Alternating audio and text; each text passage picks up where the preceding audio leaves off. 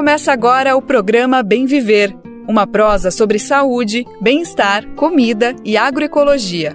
Produção Rádio Brasil de Fato.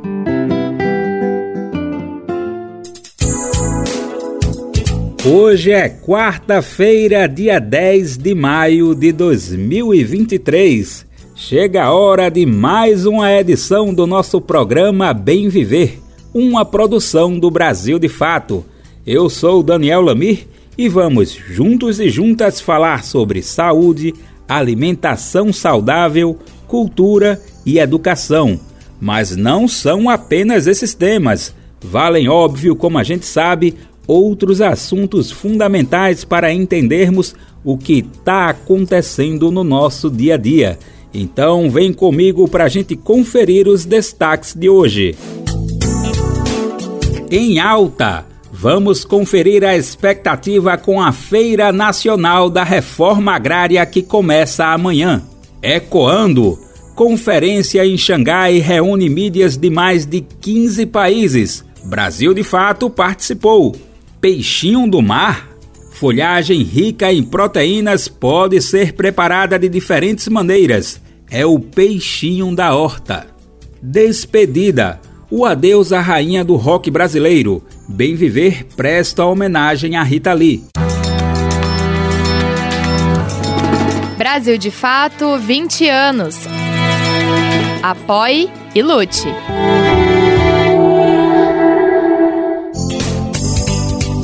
A gente está no ar com o Bem Viver de segunda a sexta-feira, sempre às 11 horas da manhã na Rádio Brasil Atual, 98,9 FM na Grande São Paulo e também pela nossa rádio web no site radio.brasildefato.com.br, que você pode ouvir em qualquer lugar do planeta. Dá para ouvir o programa também nos aplicativos de podcast na rede de rádios parceiras que retransmitem o bem viver de norte a sul do país.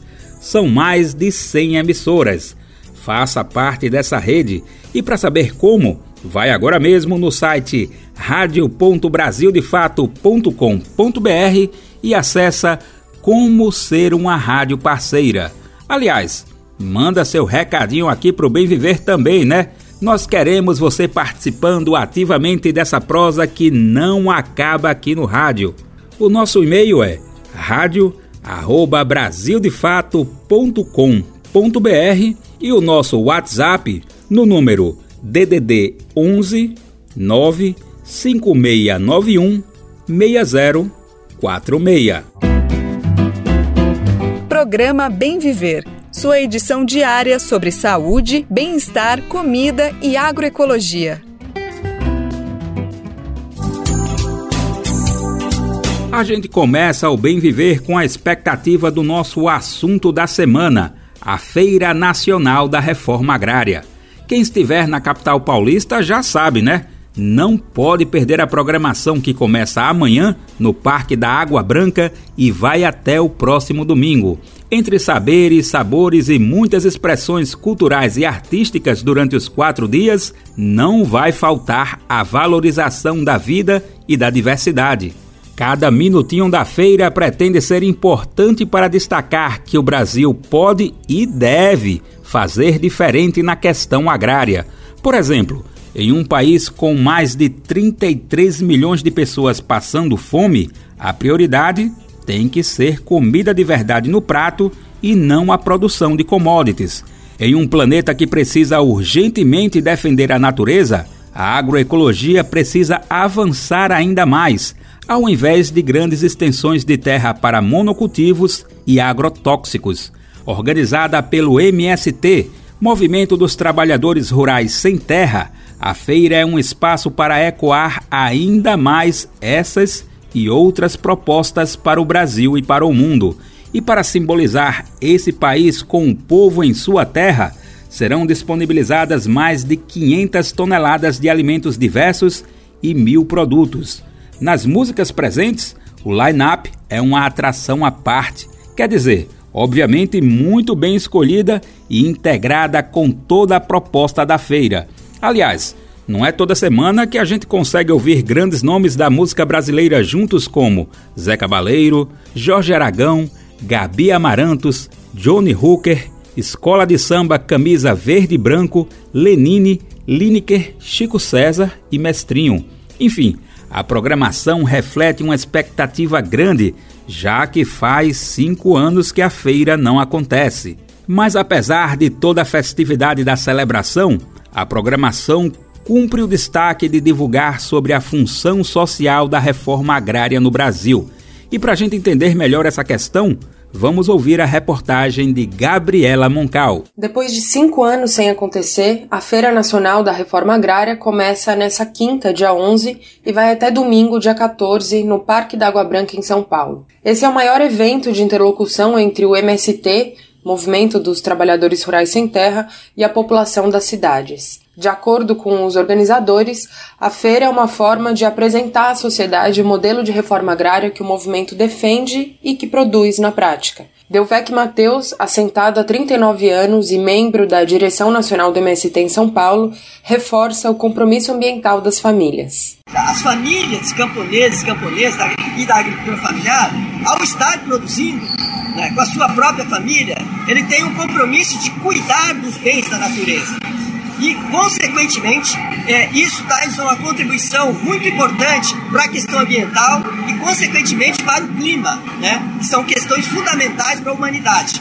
Nessa edição, a presença de 1.200 feirantes na capital paulista marca o início da comemoração de 40 anos do MST, cuja fundação foi em janeiro de 1984 vão ser comercializadas 500 toneladas de alimentos cultivados em assentamentos e acampamentos, vindos em 56 carretas de 23 estados brasileiros. Desse montante, 25 toneladas vão ser doadas numa ação de solidariedade no domingo. Além das barracas e de um viveiro de árvores, a feira vai ter atividades formativas e também a chamada Culinária da Terra, esse é o nome da praça de alimentação com 30 cozinhas que vão servir 95 pratos típicos de diferentes regiões do país. A entrada é gratuita e a programação cultural inclui cerca de 200 artistas. Entre eles, Jorge Aragão, Gabi Amarantos, Johnny Hooker, Lenine, Alessandra Leão, Zé Cabaleiro, Iago Próprio, Tulipa Ruiz, Chico César, Lirinha e Alzira Espíndola. A Feira da Reforma Agrária acontece nesse ano Menos de duas semanas depois do AgriShow, o maior evento do agronegócio no país foi marcado por uma crise institucional entre os organizadores e o governo federal. O ministro da Agricultura, Carlos Fávaro, chegou a ser desconvidado para a abertura do evento, que priorizou a presença do ex-presidente Jair Bolsonaro. Na manhã da próxima sexta, dia 12, uma atividade com políticos vai fazer parte da programação da feira do MST além do próprio Fávaro, confirmaram presença o ministro do Desenvolvimento Agrário, Paulo Teixeira, e o secretário de Governo do Estado de São Paulo, Gilberto Kassab. A feira marca ainda a primeira grande ação do movimento depois da jornada de lutas do mês de abril e também da aprovação de uma CPI sobre o MST. Ainda em vias de ser instaurada, a comissão visa investigar as ocupações do sem terra. Ao ocuparem terras, movimentos populares argumentam que a concentração fundiária faz com que imensos territórios deixem de cumprir sua função social. Ao mesmo tempo, ao produzirem alimentos saudáveis, trazem o outro lado da moeda. Num contexto de CPI e de organização de milícias rurais contra ocupações, os movimentos revelam justamente uma das funções sociais da reforma agrária. A Feira Nacional da Reforma Agrária busca, segundo o MST, trazer evidências concretas aos argumentos do movimento em defesa das suas formas de atuação. Séries Adish, da direção nacional do MST, destaca a importância da feira nesse sentido. Então, as nossas feiras, elas são pouco a expressão de tudo isso, né? A expressão da nossa produção de alimentos saudáveis, que é uma forma da gente expressar o porquê da função social da reforma agrária. Ela ainda ressalta que o país tem atualmente 33 milhões de pessoas que passam fome, de acordo com a rede Pensan. Por isso, ela lembra que para produzir comida é preciso ter terra. De São Paulo, da Rádio Brasil de Fato, Gabriela Moncal. Uma das informações que chama a atenção na matéria que acabamos de ouvir é que a Feira Nacional da Reforma Agrária acontece menos de duas semanas depois do chamado AgriShow e que o maior evento do agronegócio no país foi marcado por uma crise institucional entre os organizadores e o governo federal. O fato revela um confronto acontecendo e contextualiza o cenário político em que a feira será realizada. Por um lado, o MST está evidentemente numa fase de expansão. Para exemplificar, o movimento recebeu o apoio de diferentes públicos depois de ter feito história nas ações de solidariedade durante a pandemia. Você lembra, né? Foram várias experiências de famílias sem terra, doando comida de verdade para quem mais precisava. Mas, por outro lado, há um acirramento de setores que sempre foram contrários ao movimento, como os latifundiários. É nesse contexto que, no Congresso Nacional, parlamentares de oposição conseguiram impor uma CPI contra o MST. Ela ainda não foi aberta. Tem uma dúvida de quando isso vai acontecer, mas por enquanto é uma realidade. Então, para exemplificar melhor todos esses e outros detalhes, a gente vai ouvir agora João Paulo Rodrigues, da direção nacional do MST. Ele conversou com o repórter José Eduardo Bernardes no quadro Brasil de Fato Entrevista. Vamos ouvir. Olá a todas e a todos, está começando agora mais um Brasil de Fato Entrevista e hoje a nossa conversa é com João Paulo Rodrigues, que é da direção nacional do MST, Movimento dos Trabalhadores Rurais Sem Terra. Tudo bom, João Paulo? Como vai? Muito bem, prazer enorme falar com o Brasil de Fato Entrevista. Estamos aqui firme e forte nas preparações da nossa feira e, claro, aproveitando para fazer os balanços das lutas desses primeiros 120 dias do governo Lula. Uma honra estar com vocês. Obrigado, João Paulo, por ceder um pouquinho do tempo aí para nossa conversa. Sei que está uma correria por conta da Feira Nacional da Reforma Agrária, enfim, vamos falar sobre isso já já. Mas queria começar com uma outra questão. A CPI do MST, como tem sido chamada a Comissão Parlamentar de Inquérito articulada pela bancada ruralista contra o Movimento Sem Terra, deve ter sua primeira sessão nas próximas semanas, né? Como é que o movimento reagiu a essa investigação? Olha, é mais uma perseguição política do MST, uma CPI que não tem nenhum objeto pré-definido. Ela vai ser mais um palco, um teatro para o parlamento fazer discurso de ódio aos camponeses, à pauta da reforma agrária e, ao mesmo tempo, constranger o governo e constranger o judiciário sobre os assuntos que envolvem a questão da terra no Brasil. Uma pena que nós tenhamos que passar, tenhamos que passar por essa quinta CPI como parte da nossa luta política. Achamos que nós vamos enfrentar ela de cabeça erguida e, ao mesmo tempo, é, construir uma agenda de apoio para que sejam solidários a nossa luta e a pauta da reforma agrária. É, na instalação da CPI, o único motivo alegado é o de investigar ocupações de terras pelo MST e as citadas apenas as ocupações que aconteceram na Bahia no final de fevereiro. É, é como você disse, não há de fato um, um elemento, alguma coisa que especifique, que traga mais luz a essa investigação, focada apenas nessas ocupações que já aconteceram, que já foram desmobilizadas. Qual que é o impacto dessa CPI, João Paulo? Olha, essa CPI, ela, volta a dizer, é uma CPI preventiva. Ela, quando surge, o MST tinha feito um protesto é, numa área de eucalipto de uma empresa Suzano, por não ter cumprido um acordo com nós, e na ocasião tinha praticamente zero de ocupações de terra. É uma pena que é uma CPI que ela não existe do ponto de vista da função social de investigar inquéritos que venha a acontecer no futuro. Ela já surgiu em fevereiro, para analisar o que aconteceu no abril. Por isso que ela não tem fato político, é uma pena, é uma CPI sem fundamento que, na nossa avaliação, ela não vai trazer nenhum fato novo sobre o MST, e, ao contrário, ela vai aumentar a tensão no campo, porque ela vai criar mecanismos de constranger o governo a não desapropriar terra, de colocar o judiciário numa defensiva, de não aceitar as demandas que o INCRA e o MDA têm para a reforma agrária e constranger o próprio Congresso Nacional. Por isso que é uma CPI que não tem objeto, ela é preventiva e a área na qual foi feito o protesto no sul da Bahia já não existe mais aquele acampamento, ele já foi desfeito e o acordo com a Suzano foi retomado. Foram pouco mais de 30 ocupações é, de terras é, que fazem parte da jornada do Abril Vermelho, tradicional jornada do Abril Vermelho do MST algumas delas em áreas muito importantes. Foi isso que de fato mobilizou a bancada ruralista, João Paulo? Não, são 33 ocupações, dessas total, tem três que são áreas simbólicas deles. É compreensível. Ocupar uma área de eucalipto no Brasil da maior empresa do mundo, que é a Suzano, é compreensível o tamanho da força que eles têm. Ocupar uma área abandonada da Embrapa, que também é o agro, acha que é símbolo deles, também é, é parte de, de uma ideia de que mexemos numa área muito sensível do agro. Agora, as duas áreas têm problema. O MST, quando ocupou, foi justamente para denunciar o símbolo deles. A Embrapa tem terra improdutiva, 3 mil hectares. A Suzano grilou terra pública. Portanto, nós queremos justamente denunciar que não é só as áreas improdutivas do, agronegócio, do, do agronegócio os latifúndios, que tem áreas outras que têm que ser levadas em consideração para a sociedade examinar ao se fazer um plano nacional de reforma agrária. Essa, como você comentou, é a quinta CPI que tenta investigar o movimento sem terra. Na investigação anterior, é, o MST mantinha contratos, inclusive com o governo federal, né, e agora não há qualquer relação direta do MST com o governo.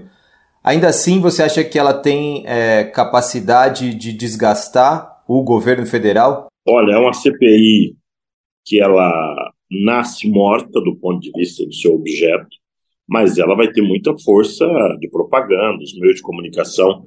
É muito mais fácil os que são bolsonaristas abrir os microfones para a CPI contra nós do que para a CPI contra o dia 8. Você imagina a TV Bandeirantes, a Jovem Pan, o SBT da vida, que são bolsonaristas, na prática, eles vão encobrir a CPI do dia 8 e vão dar maior visibilidade para a CPI do MST. Agora, é uma disputa ideológica se nós conseguir ter força na sociedade, nós podemos também aproveitar essa e pautar as razões das ocupações. Que aí nós vamos chegar nas áreas improdutivas, devoluta, nós vamos chegar no latifúndio, nas áreas que tem agrotóxico e nas terras griladas pelo grande capital. Partindo desse princípio, você comentou sobre é, apoio da sociedade, enfim, é, já houve uma manifestação de uma série de juristas e advogados inclusive do grupo Prerrogativas, né, que reúne uma série de, é, de juristas é, de todo o Brasil, é, de apoio, né, com manifestações de apoio ao MST durante esse processo.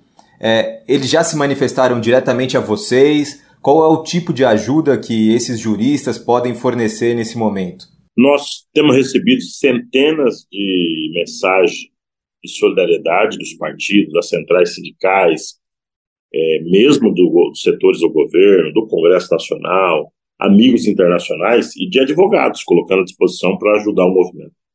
O Prerrogativas é um desses grupos, e recebemos uma mensagem muito bonita das associações, da Associação do Juiz pela Democracia, da JD, que é a Associação Brasileira também de Juristas, e todo dia que passa chegam novas mensagens de solidariedade, isso demonstrando a seriedade e o compromisso que o MST tem com a luta política.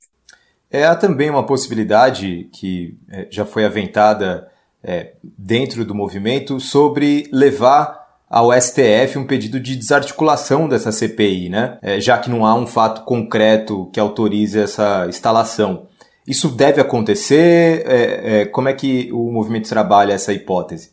Eu acho que nós vamos ter problemas pela frente contra o latifúndio. Ele está muito radicalizado ainda na era Bolsonaro. Ele se acha que está nesse período do Bolsonaro. Por isso que eu acho que nós vamos ter muito problema. Eles estão muito fortemente armados no interior do país e não e não avaliamos que é uma situação fácil para a luta pela terra e pelo governo. Por isso nós vamos ter que ter muita cautela. Não é momento de provocação e conforme nós temos dito por aí, o MST tem três grandes missões: defender o governo, defender os nossos assentados e acampados e manter a autonomia para poder ter a capacidade de fazer luta e ao mesmo tempo fazer mobilização. Como é que fica a relação com o governo federal após essas, essa instalação da CPI, João Paulo? Havia expectativa de que o governo anunciasse, inclusive neste mês de maio, é, ações de reforma agrária em favor de assentados, né? Como é que isso se mantém? Eu acho que isso não muda, não.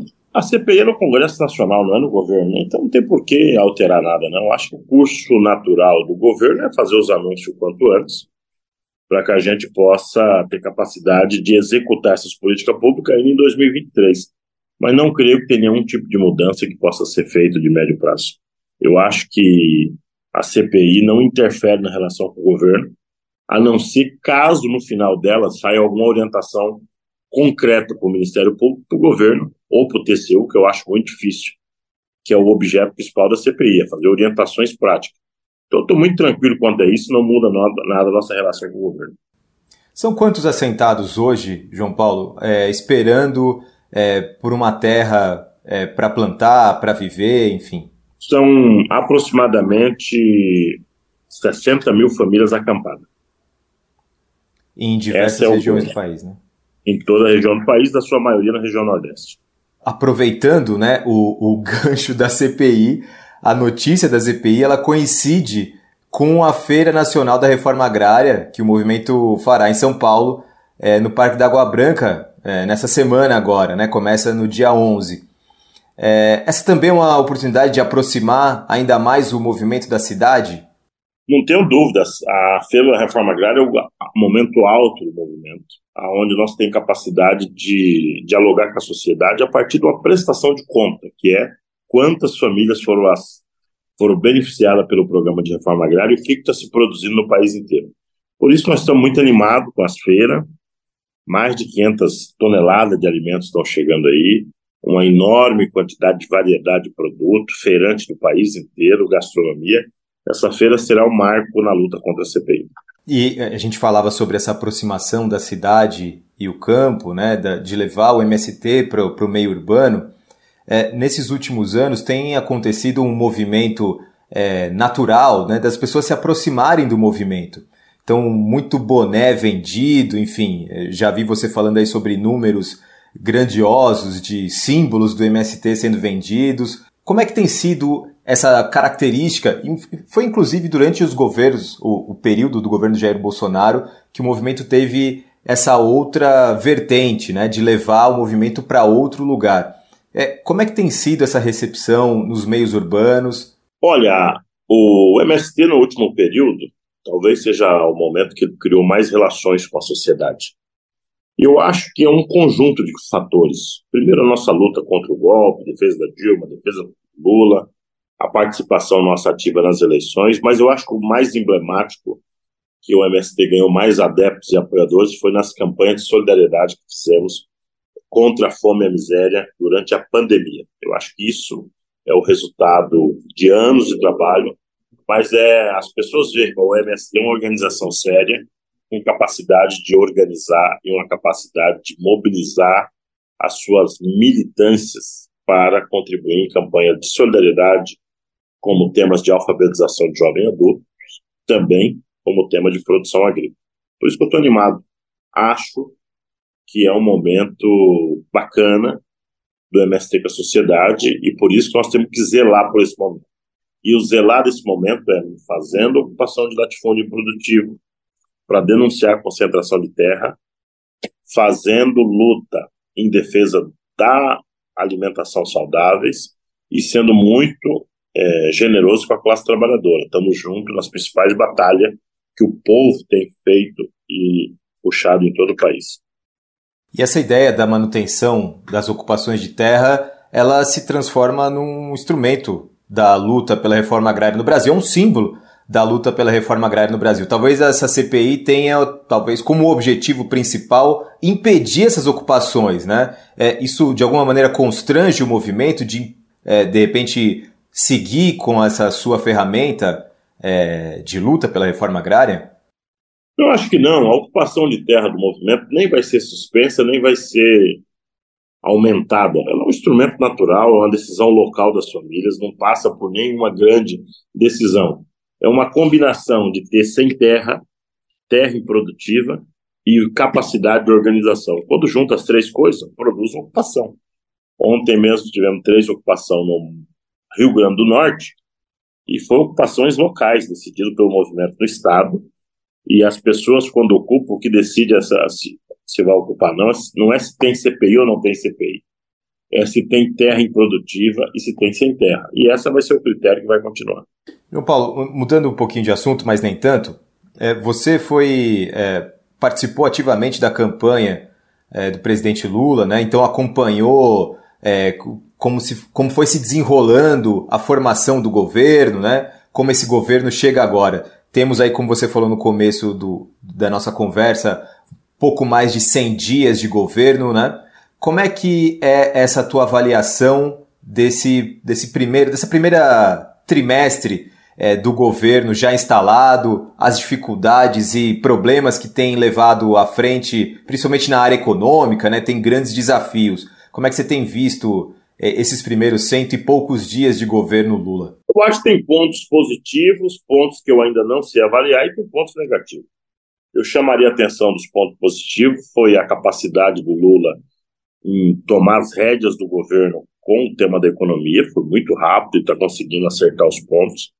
A capacidade de aprovar uma PEC que melhorava o orçamento do governo no Congresso Nacional, já no primeiros dias de governo e, ao mesmo tempo, essa agenda de continuidade dos projetos e programas sociais que está sendo consolidado no país inteiro. Esses são pontos importantes. Eu acho que o principal do Lula é, é, é avançar contra a fome. E isso ele está conseguindo fazer e nós temos que reconhecer isso. Agora, tem muitos problemas ainda na articulação política, de relação com os movimentos, ainda tem que ajustar os tempos de cada programa social com as demandas que existem no campo e, ao mesmo tempo, a dificuldade sempre de construir maioria no Congresso Nacional. Mas eu estou muito confiante com o governo nosso, que vai dar certo, e que a forma de nós apoiar esse governo é estar junto nas dificuldades, mas estar junto nas lutas também, pressionando para que possa cumprir a função social e o melhoramento da reforma agrária.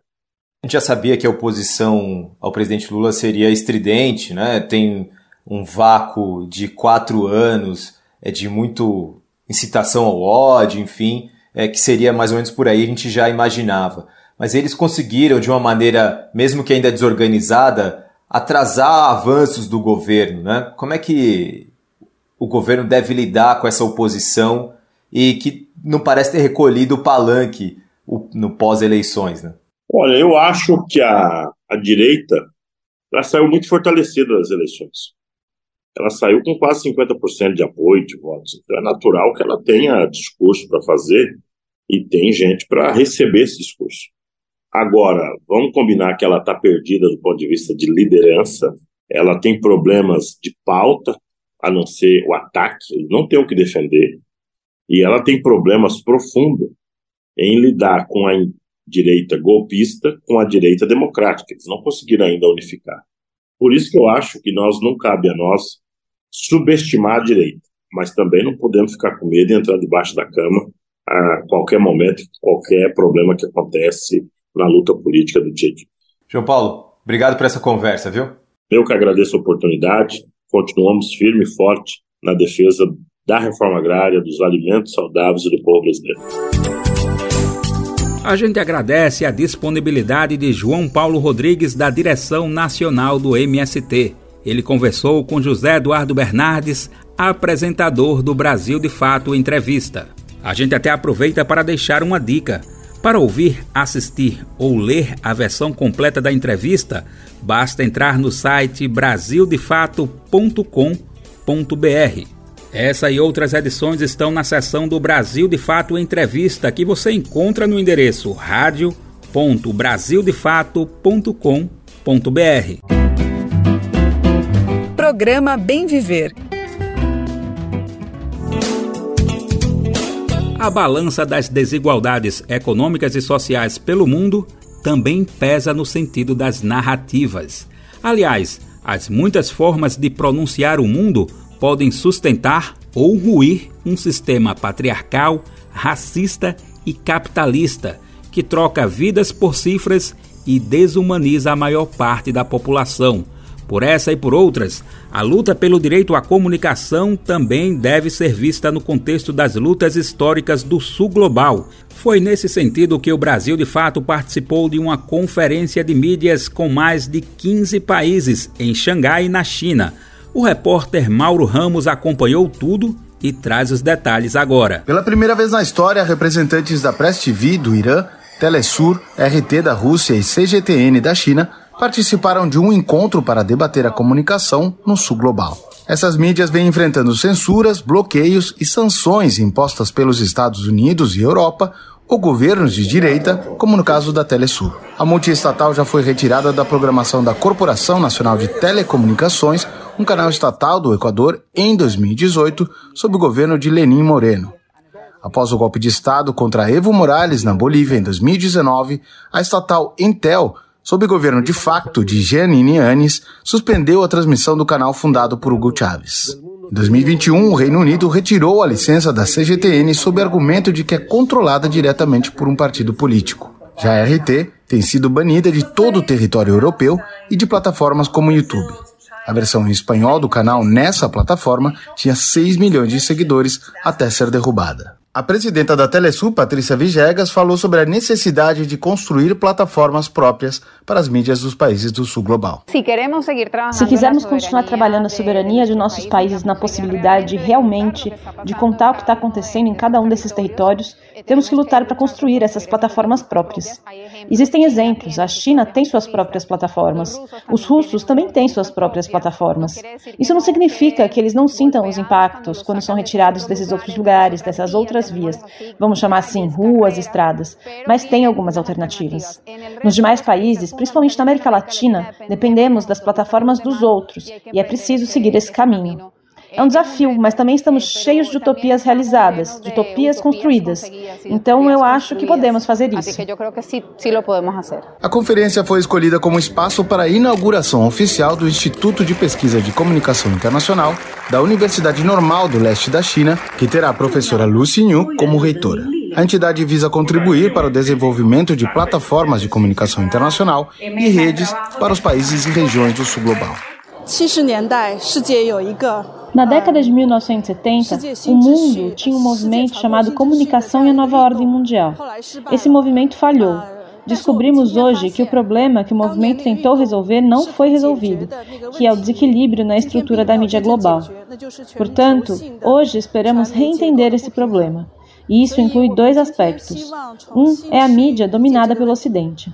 Como o Sul Global desenvolve uma comunicação e mídias alternativas? O problema exige que as mídias do Sul Global trabalhem juntas para resolver isso. A segunda questão é: como entendemos essa questão como mídias soberanas? As atuais sanções nas plataformas ocidentais expulsaram as mídias de alguns países das redes sociais. Essas sanções são razoáveis? Essa é a pergunta que devemos fazer. Outro dos eixos de debate da conferência foi o cenário da mídia no continente africano. Kambali Musavuli, diretor da TV Pan-Africana, afirmou que o panafricanismo vem avançando em nível político com a articulação dos países do continente na União Africana e que as mídias progressistas são necessárias para disseminar a visão de uma África unida sob o panafricanismo. Kwesi Pratt, fundador da TV Pan-Africana, disse que não se trata apenas de narrar fatos, mas de explicar as causas dos problemas que o continente africano enfrenta. Neste momento, a imagem da África está distorcida. A história da África está distorcida. E para mudar essa narrativa, nós precisamos criar nossos próprios instrumentos de comunicação. Precisamos usar o rádio, precisamos usar o jornal, precisamos usar a televisão, precisamos usar as redes sociais para poder contar nossas próprias histórias com base na realidade africana atual. Essa é a história que precisamos contar e precisamos contar a história do nosso próprio jeito, usando nossos próprios instrumentos. A diretora do Brasil de Fato, Nina Fidelis, foi convidada para falar sobre a realidade política política e midiática no Brasil. Eu realmente espero que tenha sido muito pedagógico para a esquerda brasileira, em sua totalidade, de compreender a importância da centralidade da comunicação na dinâmica da luta de classes. Porque o que está em jogo é o controle do pensamento político na sociedade. Requer fortalecimento de subjetividades, como eu havia dito, e uma reflexão profunda, não somente sobre conteúdos, mas também sobre as formas. E isso passa por fortalecer canais de mídia que defendem um projeto popular. De Xangai, para a Rádio Brasil de Fato, Mauro Ramos. Vale demais adentrar o tema da comunicação, principalmente quando percebemos uma crise no setor nos últimos anos. Aliás, a questão né, fica ainda mais nítida quando os impactos de informações falsas são bem mais visíveis no modelo de democracia de muitos países, o olhar crítico para a comunicação é importante para realmente fazermos uma leitura e pronunciamento do mundo, considerando os vários interesses em jogo entre essas muitas histórias. Ontem, usuários brasileiros do Telegram receberam uma mensagem com ataques da empresa que administra o aplicativo ao conhecido PL das fake news e ao governo federal. A mensagem usa informações distorcidas para tentar convencer os usuários a pressionarem parlamentares a votarem contra a medida, que já teve votação adiada em meio à pressão de outras empresas de tecnologia. Tem vez, por exemplo, que não explicar bem um assunto favorece uma desinformação para benefício de poucas pessoas. O PL das fake news pretende justamente evitar que ataques massivos de desinformação causem tantos prejuízos para a sociedade. O assunto agora é economia e como essa área pode mexer no bolso da gente. É muito comum a gente ouvir um pitaco ali, outro debate aqui, mas será que realmente entendemos como o setor pode afetar a nossa vida? O Brasil, por exemplo, mantém a maior taxa básica de juros do planeta, a chamada Selic. A medida passou a ser adotada desde o governo de Jair Bolsonaro quando o Banco Central passou a ter a autonomia para definir esse percentual, ou seja, o governo federal deixou de ter participação direta para definir a taxa. Por outro lado, a atual gestão Lula e movimentos populares criticam o percentual brasileiro na casa de 13,75% ao ano. A Selic tem influência quase direta na vida da população, dos mais pobres até os mais ricos, isso porque ela influencia como uma espécie de taxa mínima de juros da economia e deve ser vista em relação à inflação acumulada no país. Afeta decisões de compra e investimento, impacta na geração de emprego e até na desigualdade. Vamos saber mais na reportagem de Vinícius Konchinski com locução de Talita Pires. O Brasil tem hoje a taxa básica de juros real mais alta do planeta, segundo o levantamento feito pela gestora de investimentos Infinity Asset Management em 156 países.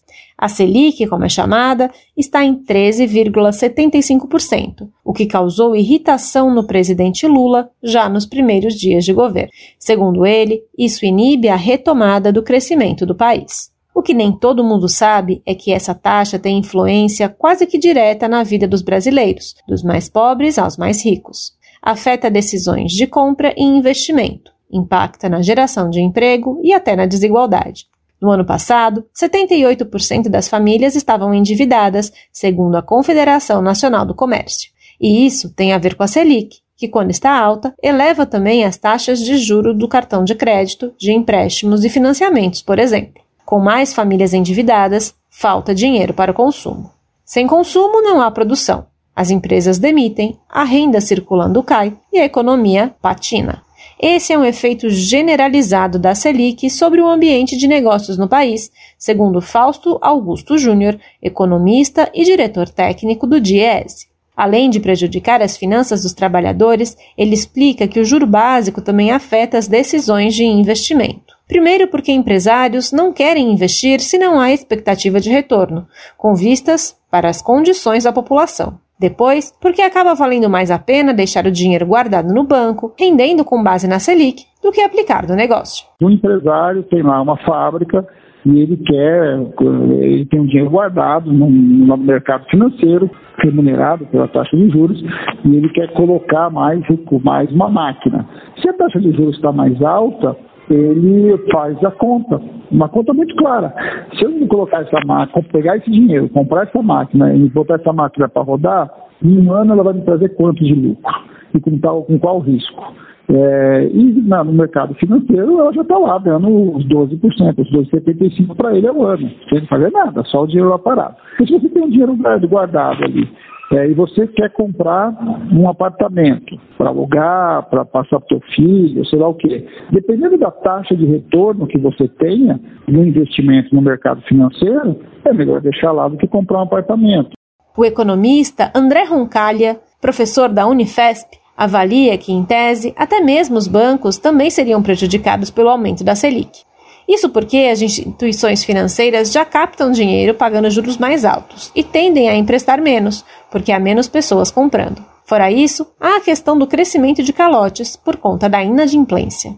Roncalha ressalta, no entanto, que o mercado bancário no Brasil é extremamente concentrado, sem concorrência, e é isso que permite aos bancos calibrar e seguir ganhando mesmo num cenário mais adverso. Então, em geral, os, os bancos eles lucram bastante, mas eu acho que lucram em todas as situações, lucram na alta, lucram na baixa.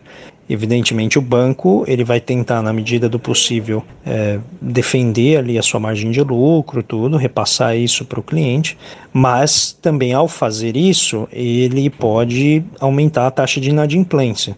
Tá? Então, é um equilíbrio aqui que o, o banco tem que administrar para poder se manter é, viável. Né? Por fim, a Selic também impacta nas contas do governo. Por exemplo, se a União paga mais de 500 bilhões de reais em juros da dívida, são 500 bilhões de reais a menos para a construção de escolas, hospitais, Bolsa Família, etc. Esse gasto do governo também é um importante indutor do crescimento econômico no país, pois gera emprego e renda, que acabam fomentando o consumo e a produção. Segundo Augusto Júnior, do Diese, a pressão por juros altos acontece por meio de cobranças exageradas pelo controle da inflação, por exemplo. Discursos desse tipo geram expectativas de aumento de preços. Além disso, de acordo com o economista, fazem com que o Banco Central aumente os juros baseado nessas expectativas e que a economia permaneça estagnada. Então, é, essa ideia que vai sendo jogada vai sendo disseminada na sociedade, que a taxa de juros tem que ser alta, porque a inflação está alta, porque o, o, risco fiscal é alto, é algo que vai. É a famosa. É, é, como é que a gente chama isso? É, é, é uma auto. Você vai criando um, um, uma autoprofecia, uma profecia autorrealizada. Né? Você vai dizendo, então, o tempo todo que a inflação está alta, só que quanto mais eu falo que a inflação está alta, mais a inflação sobe porque cada vez mais quem tem dúvida remarca o preço.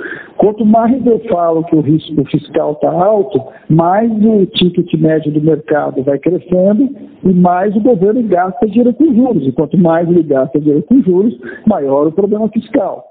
Para se ter uma ideia do quanto a taxa básica de juros é alta no Brasil, a diferença entre a Selic brasileira e a inflação oficial acumulada no país é de quase 8 pontos percentuais. No México, país com a segunda maior taxa de juros real, a diferença é de pouco mais de 5 pontos. No Chile, o terceiro, ela não chega a 5. De São Paulo, da Rádio Brasil de Fato, com reportagem de Vinícius Konchinski, locução Talita Pires. E aí, você recebe o 13 terceiro do INSS? Conhece alguém que recebe? é que o governo federal adiantou esse pagamento que deve ser feito em duas parcelas. Uma é neste mês de maio e outra em junho. Vamos entender melhor na reportagem de Mariana Lemos com a minha locução. O pagamento do abono anual do INSS, também conhecido como a parcela do 13º dos beneficiários, foi antecipado pelo governo federal. Os pagamentos acontecerão em duas parcelas, em maio e junho de 2023. Vale ressaltar que os valores dos benefícios foram reajustados com base no anúncio do novo valor do salário mínimo feito no último dia 1 de maio. No total, cerca de 30 milhões de pessoas receberão o benefício, que contempla os segurados do INSS que durante este ano receberam, por exemplo, auxílio acidente, aposentadoria, pensão por morte, auxílio reclusão ou por incapacidade temporária de trabalho. O calendário de pagamentos se baseia no último dígito do NIS, número de identificação social do segurado do INSS. De acordo com informações divulgadas pelo governo federal, ao todo serão pagos 62 bilhões de reais aos beneficiários. Assim como acontece com os demais pagamentos de 13º salário, o pagamento do abono salarial do INSS será efetuado em duas parcelas. O calendário de pagamento prevê datas distintas para os depósitos, priorizando aqueles que recebem um benefício no valor de até um salário mínimo. Para estes, a primeira parcela começará a ser paga no dia 25 de maio, visando pagar primeiro os beneficiários que possuem o número 1 como último dígito do NIS. Aqueles que recebem mais que um salário mínimo devem começar a receber a primeira parcela no dia 1 de junho. Confira as tabelas de pagamento na versão online desta matéria no site brasildefato.com.br. Da Rádio Brasil de Fato com reportagem de Mariana Lemos de São Paulo. Locução Daniel Lamir. Qual foi a última vez que você ajudou a salvar uma vida? Nájila Lima, do Hemocentro do Ceará, tem um recado para você. Todo dia é dia de doar sangue. E não espere você conhecer alguém para exercer esse gesto de solidariedade. Existem muitas Marias, José que precisam de sangue. E a gente não precisa conhecer para ajudar a salvar, a reescrever a vida dessas pessoas. Tome uma atitude e salve vidas. Doe sangue. Uma parceria Rádio Senado. E aí, bora falar sobre comida boa, gostosa e saudável agora? Você já ouviu falar em peixinho da horta? Muitas pessoas podem ficar confusas achando que estamos falando sobre um animal aquático, mas não é o caso. O peixinho da horta, na verdade, é uma folhagem rica em proteínas e consumida de diferentes maneiras. Vamos saber mais na reportagem de Sara Fernandes no quadro Alimento é Saúde. Te aproxega, vivente. Comece agora o Alimento é Saúde.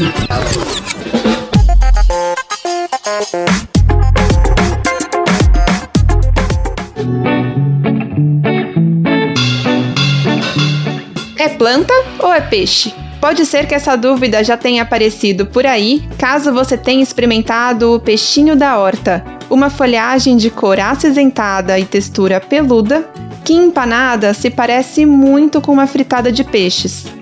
Mas, para além dessa característica inusitada, o peixinho também é uma ótima fonte de proteínas e de vitamina C. Do grupo das punks, as plantas alimentícias não convencionais, o peixinho ultrapassa gerações e não fica restrito apenas à cozinha, já que ele é muito conhecido por suas propriedades medicinais, principalmente ligadas ao tratamento de tosses e outros problemas pulmonares. É o que conta a nutricionista Silvia Gerra, que há 20 anos conhece e cultiva a espécie. Há mais ou menos 20 anos, eu conheci o peixinho da horta, que na época eu conhecia como pulmonária ou orelha de lebre. Essa planta ela era muito mais utilizada para finalidade medicinal, até o nome pulmonária, né, para as vias aéreas respiratórias né, superiores, e do que propriamente dentro desse universo da gastronomia, né, da alimentação. A Silvia também é fundadora do viveiro orgânico Sabor de Fazenda, localizado em São Paulo, que cultiva e comercializa punks, além de oferecer diversas atividades de educação ambiental, tanto para crianças como para adultos. E ela, ela dentro de, desse universo dos vegetais, ela tem um alto teor proteico diria que até maior que o da Aura pronobis, que sempre foi muito mais falado, né? Tem um poder aí antioxidante, antimicrobiano. Ela tem um, ela tem, ela é rica em fibras e me chama a atenção nas pesquisas que eu fiz o alto teor de vitamina C. O peixinho é uma planta da família das Lamiaceae, como o manjericão, o tomilho e o orégano. Ele é originário da Turquia, mas se espalhou por diversas regiões do planeta, a princípio como uma planta ornamental. Ainda é difícil encontrar o peixinho nos supermercados, mas já é possível comprá-lo em feiras orgânicas, em viveiros e em hortas urbanas. Quem dá as dicas é a gastrônoma e educadora ambiental Bárbara Cordovani. É o peixe de vegano, a gente brinca, ou o peixe que dá no vaso, o peixe que dá na terra. Ele tem uma textura, quando a gente faz ele empanado e frito, ele tem uma textura que lembra muito mesmo um filezinho de peixe, né?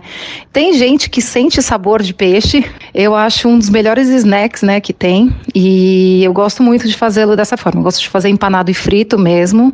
Eu acho que é melhor, o jeito mais gostoso, né? Ele fica muito crocante. Quem é vegano pode fazer uma mistura de água com linhaça para substituir o ovo. Quem for intolerante a glúten pode empanar com fubá.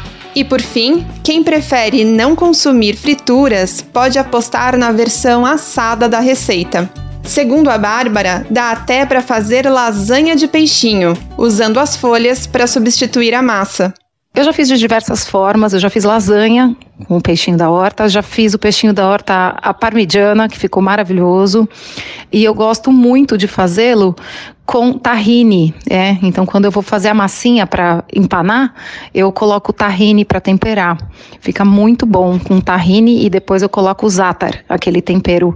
E aí, se você tiver uma coalhada em casa, se você tiver um hummus em casa, um baba ganoush, ele vira um ótimo dip, né? Eu já fiz até ela refogada sem nada, assim. Ela fica molinha, ela perde essa questão, né, esse charme da textura dela, mas fica gostosa também. Eu como de todas essas formas, mas realmente o que faz mais sucesso é ele, ele só empanadinho mesmo, com qualquer acompanhamento. Além do gosto pelo peixinho, a Silvia e a Bárbara concordam em mais um ponto. Incluir esta e outras punks no cardápio pode ajudar a diversificar a alimentação e a incluir mais vegetais na dieta, algo fundamental para garantir saúde e incentivar formas mais sustentáveis de produção de alimentos, como reforça a Bárbara. Uma coisa que eu acho muito interessante desse mundo das punk, né, das plantas alimentícias não convencionais, é a gente começar a mudar o nosso olhar e observar o que que cresce em torno de nós que pode entrar na nossa dieta, né? Quem quiser conhecer ou viver o sabor de fazenda, pode conferir mais informações no site sabordefazenda.com.br. De São Paulo, da Rádio Brasil de Fato, Sara Fernandes.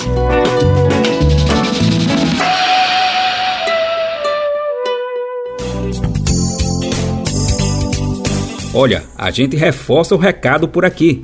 Para conferir dicas e informações bacanas sobre comida de verdade, acesse agora as edições do Alimento é Saúde. Basta entrar no site radio.brasildefato.com.br e conferir a seção do quadro Alimento é Saúde. Lá você encontra essa reportagem que acabamos de ouvir e muitas outras. O dia 9 de maio de 2023 entra para a história como a despedida de duas figuras públicas no Brasil. Ontem, o ex-deputado federal Davi Miranda morreu na Clínica São Vicente, no Rio de Janeiro, conforme anunciou seu marido, o jornalista Glenn Greenwald. O comunicador destacou que Davi Miranda faria 38 anos nesta quarta e que sua morte ocorreu após uma batalha de nove meses na UTI.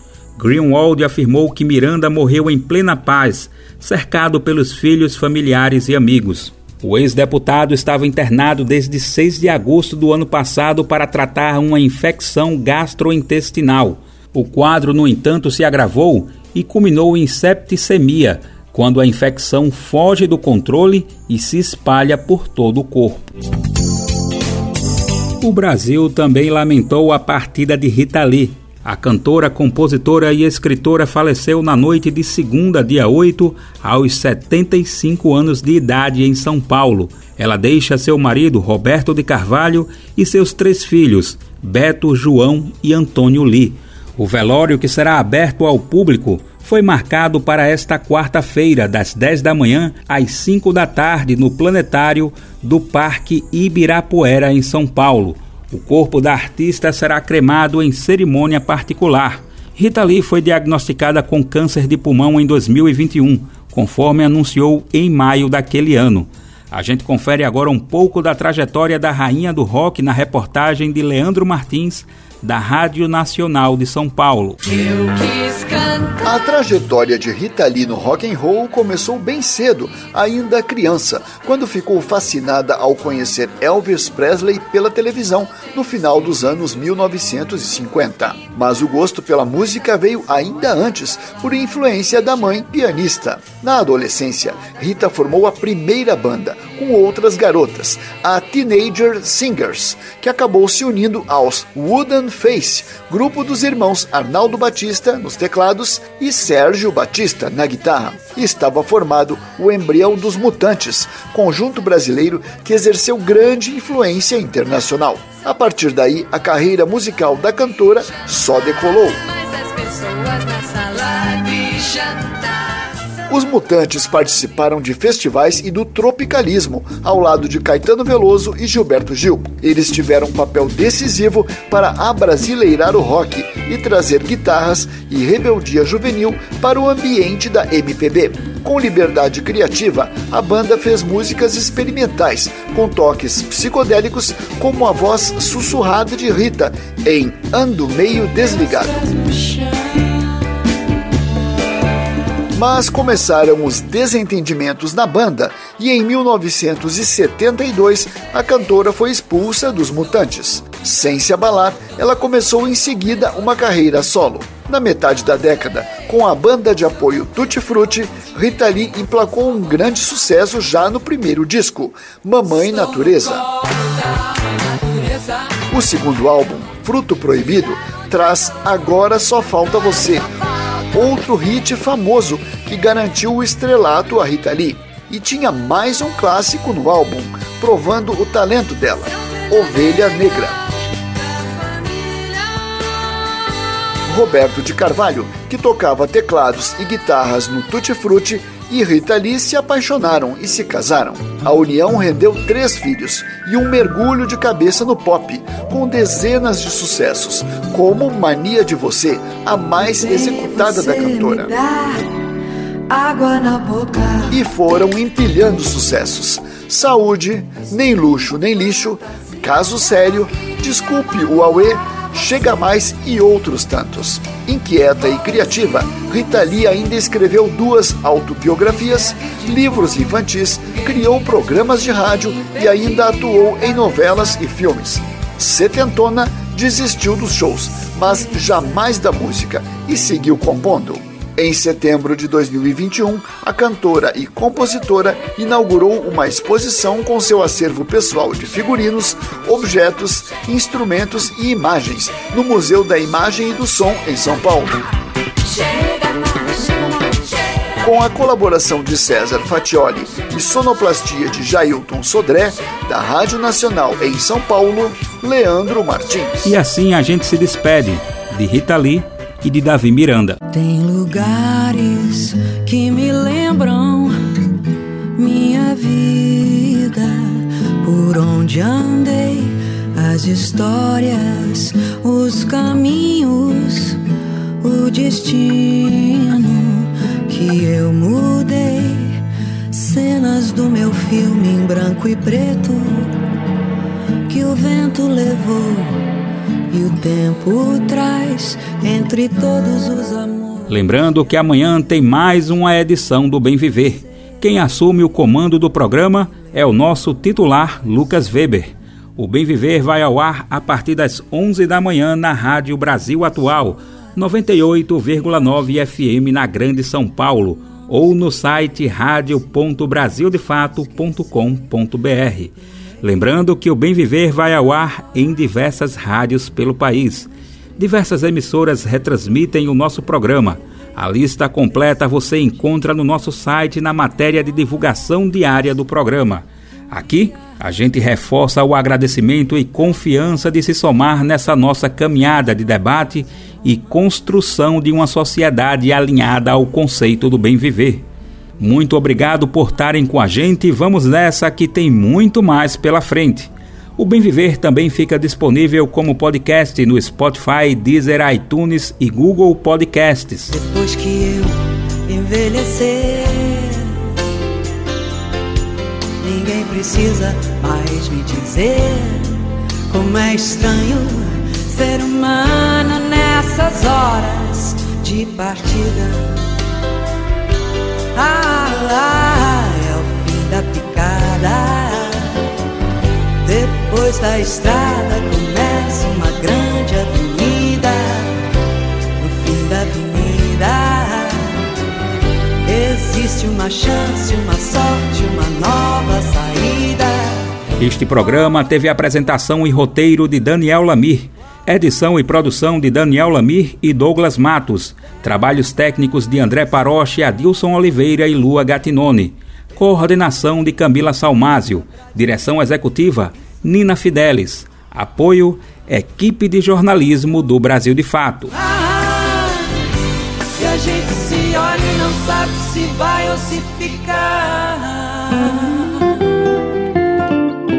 Você ouviu o programa Bem Viver, uma prosa sobre saúde, bem-estar, comida e agroecologia.